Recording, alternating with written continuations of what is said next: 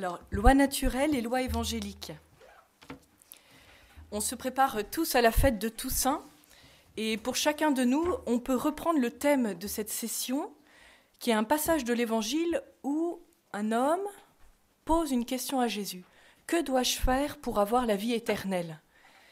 Et pendant ces 3-4 jours, on prend le temps nous-mêmes de poser la question à Jésus. Et moi, que dois-je faire pour avoir la vie éternelle? Et osons entendre la réponse de Jésus. Observe les commandements. Cette réponse est claire, elle est nette, elle est très précise. Observe les commandements. Et dans notre mentalité contemporaine, peut-être que dans le cœur de certains d'entre vous, il y a comme une rébellion. Mais obéir à une loi rendrait heureux? La vie éternelle, c'est la béatitude qui ne finit pas. Il faut donc passer par une loi? Et ceux qui n'ont jamais entendu parler des commandements de Dieu, ils n'ont pas le droit à cette béatitude? Alors c'est pour répondre à ces objections modernes que ce matin, on va essayer de quitter la pensée unique. Euh, pendant les JMJ, notre pape François nous demandait de quitter le canapé, de chausser les crampons. Alors on va le faire, mais avec notre raison ce matin. Alors c'est un peu violent hein, pour un dimanche matin, mais j'espère que vous avez pris du café. Voilà. On va suivre tout simplement un plan en deux parties. Dans un premier temps, nous verrons ensemble ce qu'est la loi naturelle, dans un deuxième temps, la loi évangélique, qui est aussi appelée la loi nouvelle. Qu'est-ce que la loi naturelle?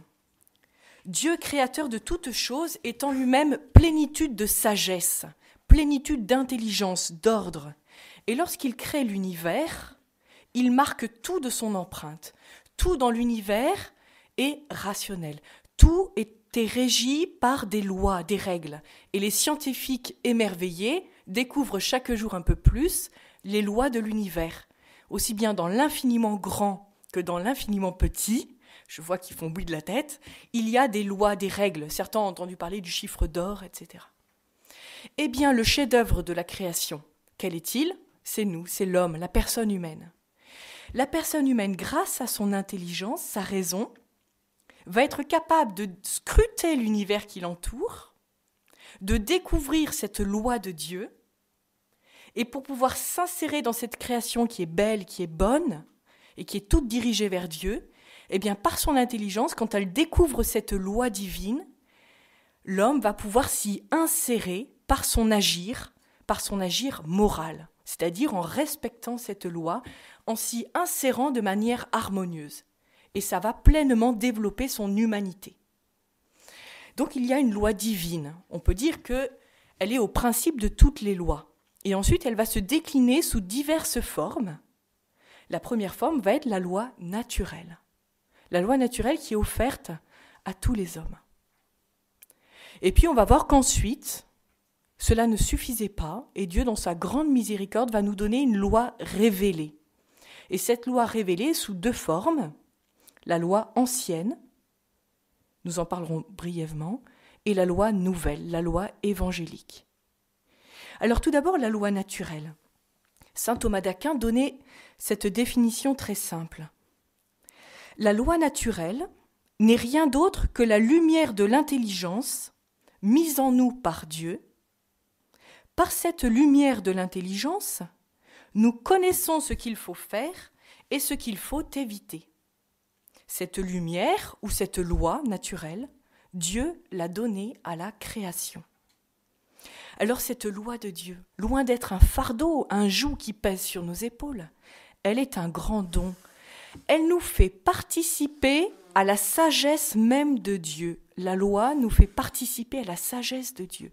Elle nous divinise. Elle exprime notre dignité. Alors cette loi naturelle a deux caractéristiques. Elle est universelle, elle vaut pour tous les êtres humains, qu'ils soient encore un embryon dans le sein de sa maman ou une personne handicapée, qui soit en Alaska ou en Afrique. Elle est universelle et elle est immuable. Elle ne change pas. Dans la mesure hein, où elle découle de notre nature humaine, elle ne va pas varier selon les cultures ou selon les périodes de l'histoire. Alors, la chose un peu compliquée, c'est que je ne peux pas vous donner une liste euh, de principes de la loi naturelle. Elle n'est pas statique dans son expression. Elle n'est pas constituée de principes définis euh, très précisément. En fait, cette loi naturelle, et c'est ce qu'il faut peut-être bien comprendre, elle est une source d'inspiration toujours jaillissante.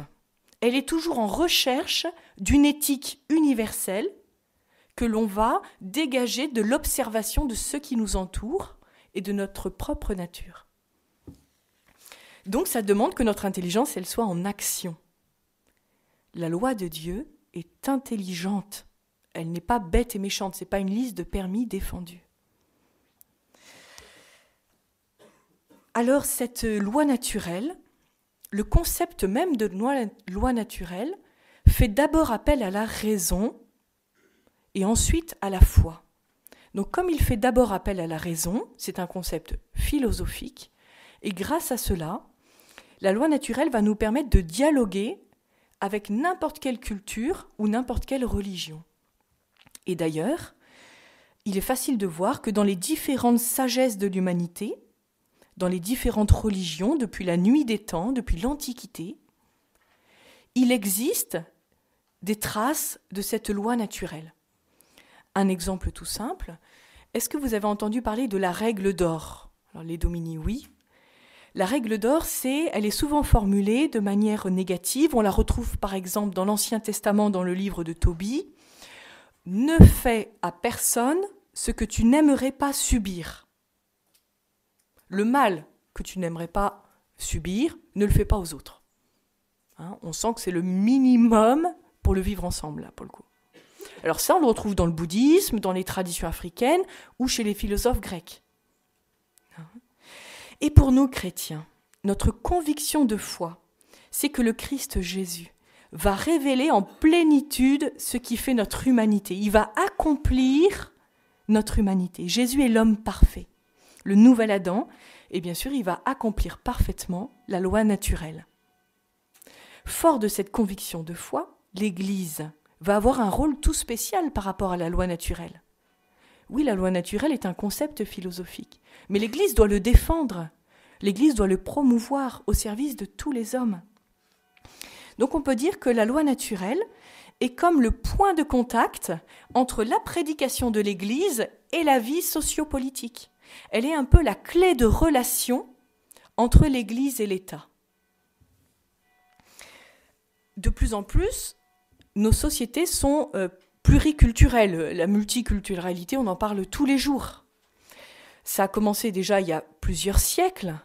Ainsi, par exemple, au XVIe siècle, ce sont des théologiens espagnols qui, après les découvertes en Amérique du Sud, aux Indes, etc., ont utilisé la loi naturelle pour défendre euh, le sort des esclaves et pour lutter contre le colonialisme. vous le direz vous-même et pour poser les bases du droit international. Hein, ce sont des théologiens qui ont posé les bases du droit international en s'appuyant sur cette loi naturelle.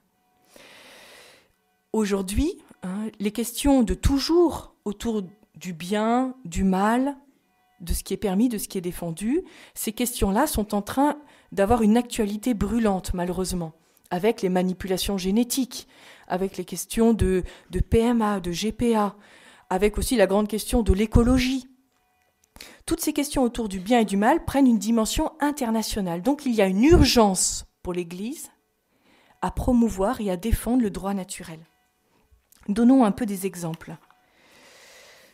Par exemple, les, guerres hein, sont devenues au XXe siècle des guerres mondiales. Et en voyant ces atrocités, la communauté des nations, par exemple, en 1948, a mis au point la Déclaration universelle des droits de l'homme. Eh bien, l'Église salue dans cette déclaration une expression très bonne de la loi naturelle. Par contre, Benoît XVI, pour l'anniversaire de la déclaration en 2008, disait Les droits de l'homme sont cependant en dernier lieu fondés en Dieu créateur, qui a donné à chacun l'intelligence et la liberté si l'on ne tient pas compte de cette solide base éthique, les droits humains resteront fragiles car privés de fondements solides.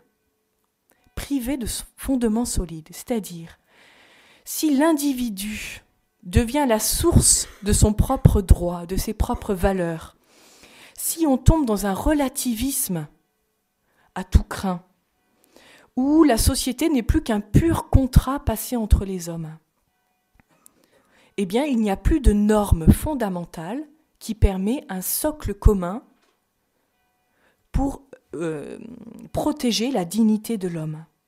Alors l'Église va rappeler sans cesse ce qu'on appelle souvent les valeurs non négociables, c'est-à-dire le caractère naturel, objectif des normes fondamentales, hein, un caractère qui est non conventionnel. Un autre exemple, avec la démocratie. Là, pareil, l'Église a toujours une grande estime pour la forme démocratique de gouvernement. Mais Jean-Paul II, dès 1991 et peut-être même avant, disait S'il n'existe aucune vérité dernière qui guide et oriente l'action politique, les idées et les convictions peuvent être facilement exploitées au profit du pouvoir. Une démocratie sans valeur se transforme facilement en un totalitarisme déclaré ou sournois, comme le montre l'histoire. Là encore, s'il n'y a pas la loi naturelle comme socle commun des lois civiles, des lois institutionnelles, il y a un grand danger pour notre liberté. Prenons plus proche de nous encore notre pape François, au retour de son dernier voyage dans l'avion, euh, a qualifié l'idéologie du gender comme une colonisation idéologique. Et vous avez bien vu la réaction de nos hommes politiques français qui se sont insurgés contre l'intervention d'un homme religieux dans un sujet qui, pour eux, ne concernerait que l'État. Là encore, on voit comme la loi naturelle est attaquée. C'est pour ça que si Dieu a donné dans l'intelligence humaine cette loi naturelle, on ne peut être que prudent quand on parle d'évidence de la loi naturelle. Et l'Église elle-même, en ce moment, depuis déjà plusieurs années, fait tout un travail pour essayer de rendre accessible à l'homme moderne cette notion de loi naturelle. Puisque le mot loi fait peur, l'Église, par exemple, dans son dernier document donc de la Commission théologique internationale, qui date de 2009, parle souvent d'éthique universelle, de valeurs fondamentales. Hein. on, tout simplement, on adopte un langage qui peut être accepté par l'homme de notre temps, mais c'est pour décrire la réalité de la loi naturelle. Alors, puisque la loi naturelle est très souvent bafouée, reniée, attaquée par des propagandes insidieuses ou déclarées, par un relativisme généralisé, par des structures de péché, Hein? Dieu vient à notre secours par son œuvre de salut. Et hier soir, on a eu ce très bel enseignement de Père Bernard sur le salut. Et Dieu nous sauve par son Fils bien-aimé Jésus-Christ, hein, personne divine du Fils de Dieu, qui va venir sur terre partager notre vie pour nous révéler la loi divine, pour nous expliciter cette loi, pour nous l'offrir. Donc la loi révélée. La loi révélée, en fait, il y a eu un premier état de la loi révélée avant l'incarnation. Vous le connaissez très bien, ce sont les dix commandements. Ces dix commandements sont un don de Dieu extraordinaire. Parce que nous avons comme vocation d'être semblables à Dieu, puisque nous avons été façonnés à l'image de Dieu, Dieu nous dit, Soyez saints, car moi, votre Dieu, je suis saint. Et dans cette loi d'alliance, dans cette loi d'amour, Dieu nous donne dix paroles de vie, le décalogue, dix commandements qui sont les bornes minimales, on pourrait dire les limites minimales, pour rester dans la beauté de notre humanité, pour vivre en conformité avec notre nature. Saint Augustin dit, Dieu a écrit sur les tables de la loi ce que les hommes ne lisaient pas dans leur cœur. Ce décalogue, ces dix commandements sont une lumière offerte à notre intelligence et à la conscience de tous les hommes pour manifester l'appel et les voies de Dieu et pour nous protéger contre le mal. Alors ces dix commandements, ils nous obligent semper et pro semper. toujours et pour toujours. Ils ne changeront pas. Cette loi de Dieu hein, est immuable et universelle. Elle exprime la loi naturelle. Alors ce don de Dieu fait au peuple d'Israël est un grand don qui fait que ce peuple d'Israël est, doté d'une dignité hein, que les autres peuples n'ont pas eue.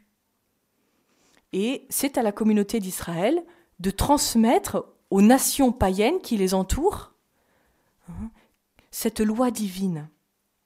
Et d'ailleurs, les psaumes dans la Bible chantent la beauté du don de la loi. Il y a le psaume 18, par exemple, qui dit La loi du Seigneur est parfaite, elle redonne vie, elle rend sage les simples. À les garder, je trouve mon profit. Hein, il y a surtout le psaume 118 qui est très long, qu'on chante très souvent pour le milieu du jour, et qui, qui est une belle louange à la loi de Dieu. Euh, ceux qui font du scoutisme, dans la branche louvetisme, la pédagogie de la meute, elle est toute centrée autour de la loi, la loi de la meute. Elle fait la dignité de la meute. Inversement, les ennemis, ce sont les bandarlogues, et eux, c'est le peuple sans loi. Voyez? On est à l'opposé d'une vision du permis défendu, d'une loi qui serait un joug pesant. En fait, la loi libère notre liberté blessée. Si la loi de Dieu est parfaite, si elle est un don extraordinaire, la loi ancienne est encore imparfaite. Saint Paul nous dit qu'elle est comme un pédagogue. Elle nous fait grandir, elle nous montre ce qu'il faut faire, elle nous interdit ce qu'il faut éviter, mais elle ne nous donne pas la force de l'accomplir. Saint Thomas d'Aquin disait Même si la loi ancienne prescrivait la charité, elle ne donnait pas l'Esprit Saint. L'Esprit Saint par qui la charité est répandue dans nos cœurs. Alors, cette loi ancienne est une première étape sur le chemin de la vie éternelle. Elle est une préparation à l'Évangile. L'Évangile est annoncé par Jésus, par l'incarnation du Fils de Dieu. En venant sur terre, il nous donne à voir la loi vivante, la loi évangélique, la loi nouvelle. Alors cette loi évangélique, elle est incarnée dans la personne même du Christ. On dit que le Christ, il est le logos, la sagesse incarnée. Cette fois-ci, cette loi, on va pouvoir la découvrir, la vivre en suivant Jésus, en vivant la Sekela Christi en vivant l'imitation de Jésus. Et ainsi, on va pouvoir réaliser la loi dans toutes ses dimensions, dans toute sa plénitude. Saint Paul, hein, qui a beaucoup parlé de cette question de la loi naturelle dans son épître aux Romains, au chapitre 10, dit Le but, le terme de la loi, c'est le Christ pour la justification de tout croyant, pour la sanctification de tout croyant. Alors à la base de cette loi évangélique, il y a la foi en Jésus-Christ. Par la foi, on s'en remet à Jésus, on accueille son appel à le suivre, Jésus nous dit viens et suis-moi, et on reçoit l'Esprit Saint qu'il nous a promis. Cette loi évangélique, en fait, elle se résume dans la grâce de l'Esprit Saint qui nous est donnée. L'Esprit Saint va agir dans notre cœur pour le sanctifier.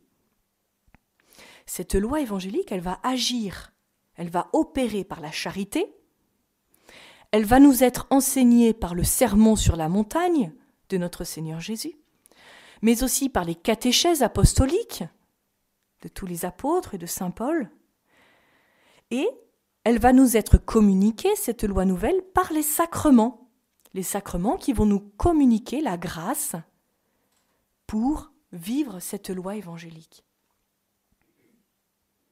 Alors, le but ultime hein, de cette loi nouvelle, c'est de nous faire participer à la communion des personnes divines de la Sainte Trinité. De nous, vraiment de nous diviniser, de nous sanctifier. Ajoutons que cette loi nouvelle évangélique, elle est parfaite. Elle est vraiment la pleine réalisation de la loi divine, de la loi naturelle. Ça montre bien que la grâce de Dieu, quand elle nous est donnée, elle ne détruit pas notre nature humaine. Mais la grâce de Dieu, elle va nous guérir. Elle va réconforter notre nature humaine. Elle va la porter à son plein accomplissement.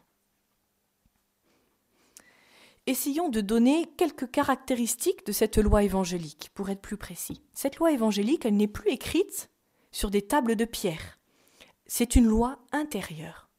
Elle est écrite dans notre cœur par l'Esprit Saint. Ça réalise tout à fait la promesse d'Ézéchiel que vous connaissez. Ézéchiel disait de la part de Dieu, je vous donnerai un cœur nouveau, je mettrai en vous un cœur de chair, je mettrai en vous mon esprit, et je ferai que vous marchiez selon mes lois, et que vous observiez et pratiquiez mes coutumes. L'Esprit Saint nous rend fidèles. Et on peut faire le parallèle entre le don de la loi sur le mont Sinaï à Moïse, après que le peuple hébreu était libéré d'Égypte, de l'esclavage, et est marché pendant cinquante jours dans le désert, et le don du Saint-Esprit à la Pentecôte, après la fête de Pâques, libération de la mort et du péché par notre Seigneur Jésus. Et cette fête de Pentecôte, pour les Juifs, commémorait le don de la loi sur le mont Sinaï, et c'est lors de cette fête de Pentecôte que nous avons reçu le Saint-Esprit. Donc une loi intérieure, inscrite dans notre cœur. Elle est aussi, puisqu'elle est inscrite dans notre cœur, une loi de liberté. Saint Jacques dit que c'est une loi parfaite de liberté. Notre désir d'autonomie et de liberté qui habite notre cœur va atteindre sa réalisation parfaite dans cette loi nouvelle. Pourquoi? Parce que grâce à l'Esprit Saint qui met dans notre cœur l'amour, eh bien, on ne, va plus, agir par crainte, mais on va agir par amour. On ne va plus être soumis à des prescriptions rituelles. Euh, vous savez, pour être pur, il fallait, selon la loi ancienne, euh, se plier euh, à un certain type d'alimentation. Il y avait des aliments qui nous rendaient impurs. Il fallait faire des ablutions d'eau des lavages, il y avait la circoncision. Eh bien, cette loi nouvelle nous libère de toutes ces observances rituelles, mais elle nous fait agir sous l'impulsion de la charité. Jésus nous fait passer de la condition de serviteur qui ignore ce que fait son maître à celle d'ami du Christ. Il nous fait passer de la condition d'esclave à celle de fils d'héritier de Dieu. C'est une véritable libération. Donc une loi intérieure, une loi de liberté, mais cette liberté, elle est tout au service de l'amour. Saint Paul nous dit, Vous mes frères, vous avez été appelés à la liberté, seulement que cette liberté ne tourne pas en prétexte pour la chair, mais par la charité, mettez-vous au service les uns des autres. Notre liberté doit se mettre au service des autres. Elle ne doit pas être un prétexte pour se laisser aller à toutes nos pulsions égoïstes. Et en quelque sorte, c'est le sens de cette maxime célèbre que vous connaissez bien et qui est très souvent déformée de Saint Augustin. Aime et fais ce que tu veux. Hein, que votre liberté soit tout au service de l'amour. Alors bien sûr, ça nous amène à cette caractéristique fondamentale de cette loi nouvelle. La loi nouvelle est une loi d'amour, une loi de charité. Et Jésus n'a eu de cesse hein, de répéter cette primauté éthique on pourrait dire, de la charité, qui unit inséparablement l'amour de Dieu et l'amour du prochain. Hein, Jésus dit que ça résume toute la loi et les prophètes. Tu aimeras le Seigneur ton Dieu et tu aimeras ton prochain comme toi-même. Alors, par exemple, Jésus nous donne cette parabole du bon samaritain. On pourrait dire que cette parole du bon samaritain, c'est comme le programme type de cette loi nouvelle elle nous pousse, cette loi nouvelle, à nous mettre au service des autres, et par l'amour, on va être capable de faire ce qui nous paraissait impossible. Cette loi nouvelle, elle va nous rendre capables de faire ce qui nous paraissait impossible sans l'amour. Un bel exemple, tout récemment, avec la canonisation de Mère Teresa. Ce petit bout de femme euh, d'un tout petit pays, l'Albanie, qui est maintenant reconnu du monde entier, qui a diffusé la charité à une échelle extraordinaire autour d'elle, et qui s'est mise au service de la loi naturelle. Vous savez, Jésus, lors de son ascension, a ce, mandat missionnaire. Il nous commande d'aller de toutes les nations, de baptiser au nom du Père, du Fils et du Saint-Esprit, et d'apprendre aux hommes à garder ses commandements. Eh bien, Mère Teresa, devant les hommes politiques du monde entier, quand elle avait le micro, que faisait-elle Elle rappelait par exemple la loi naturelle pour la défense de la vie naissante. Elle avait le courage de dire Mais si on a le droit de tuer un enfant dans le sein de sa mère, qui vous empêchera de me tuer? Hein? Mère Teresa a su justement se mettre au service de l'amour dans la vérité. Ça montre bien que contrairement aux idées reçues, il n'y a aucune opposition entre les commandements de Dieu et l'amour. Ils sont tous au service du vrai bonheur de l'homme. Et d'ailleurs, Jésus, dans l'évangile selon Saint Jean, au chapitre 14, mais aussi au chapitre 15, nous répète Si vous m'aimez, vous garderez mes commandements. Alors, obéir à la loi de Dieu, c'est mettre en pratique les paroles de Jésus, c'est lui prouver notre amour. On prouve notre amour à Jésus, à Dieu qu'on ne voit pas, par notre fidélité à sa parole, par notre fidélité au commandement.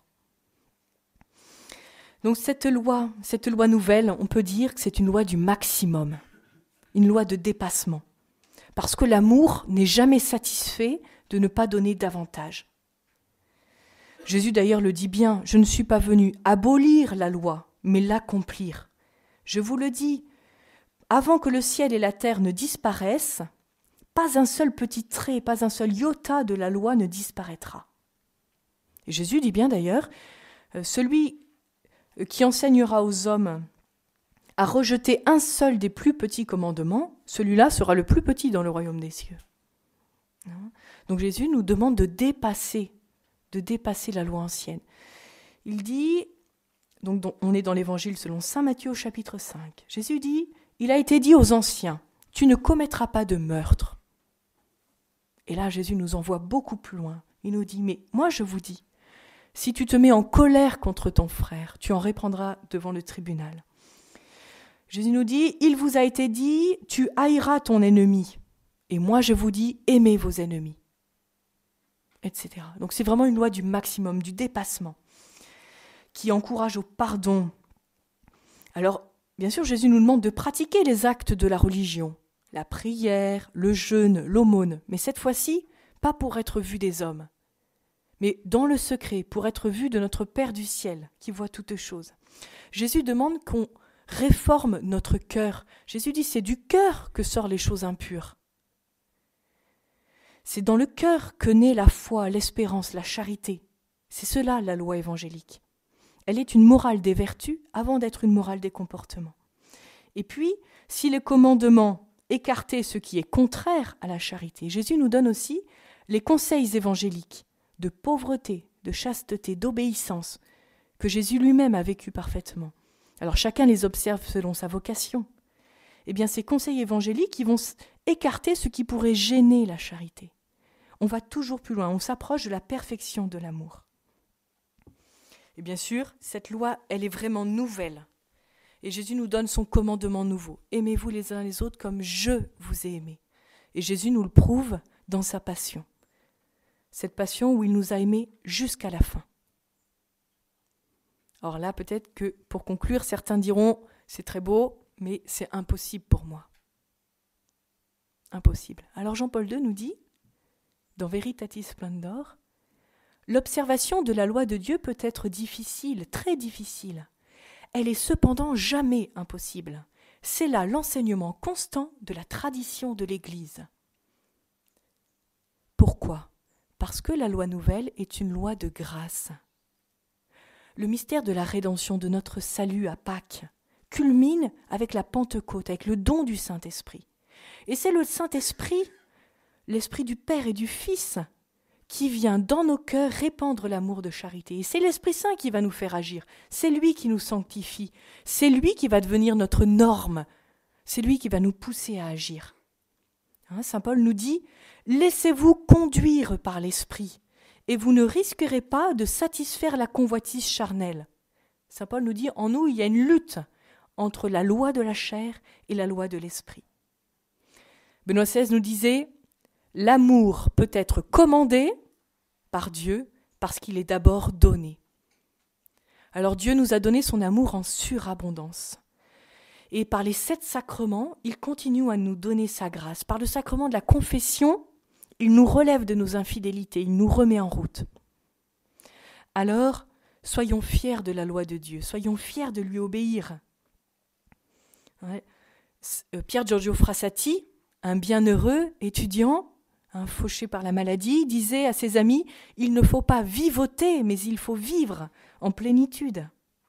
Alors oui, l'amour est exigeant, la loi de Dieu est exigeante, mais elle est belle. Et avec le psalmiste, nous pouvons chanter Ta loi fait mon plaisir. Je cours sur la voie de tes volontés. Et en courant ainsi, on arrivera jusqu'au ciel.